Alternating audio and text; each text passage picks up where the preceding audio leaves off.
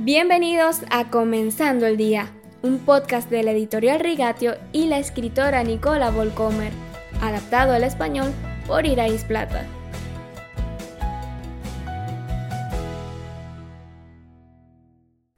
Las preocupaciones de la vida que ahogan nuestros corazones y mentes no tienen que ser solo cosas materiales.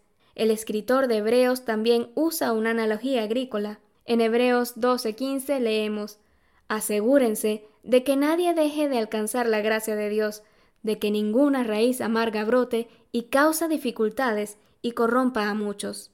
Las carencias, las desilusiones, los golpes del destino, los sueños incumplidos también pueden afectar nuestra vida con Jesús. Oré mucho pero todavía no he encontrado una pareja adecuada. ¿Cuándo finalmente encontraré un buen trabajo? Mi esposo todavía me ama. Las heridas de la infancia también pueden tener un efecto duradero en nosotros, el sentimiento de no poder estar nunca a la altura de las expectativas puestas en nosotros. Esto puede abrumar nuestra alma, sofocar la palabra de Dios en nosotros y robarnos nuestra alegría.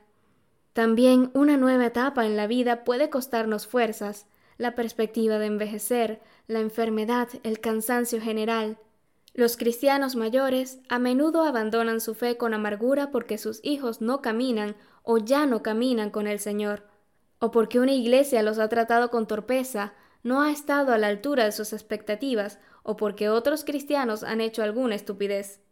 La llamada teología progresista de los antiguos creyentes de la Biblia a veces no es más que un acto de venganza contra su propio pasado.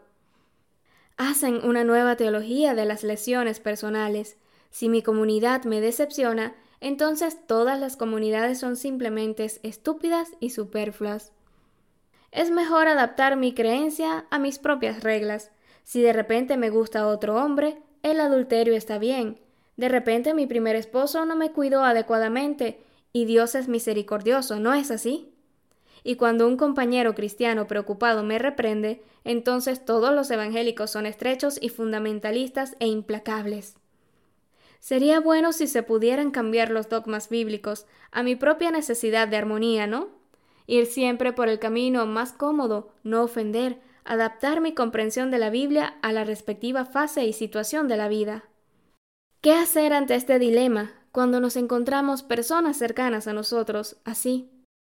Puedo defender mis principios sin concesiones y seguir amando y apreciando a los demás, incluidos los miembros de la familia, que se han alejado de estos principios y también transmitir ese amor, viviendo mis valores cristianos abiertamente, mientras me mantengo humilde y lleno de gracia.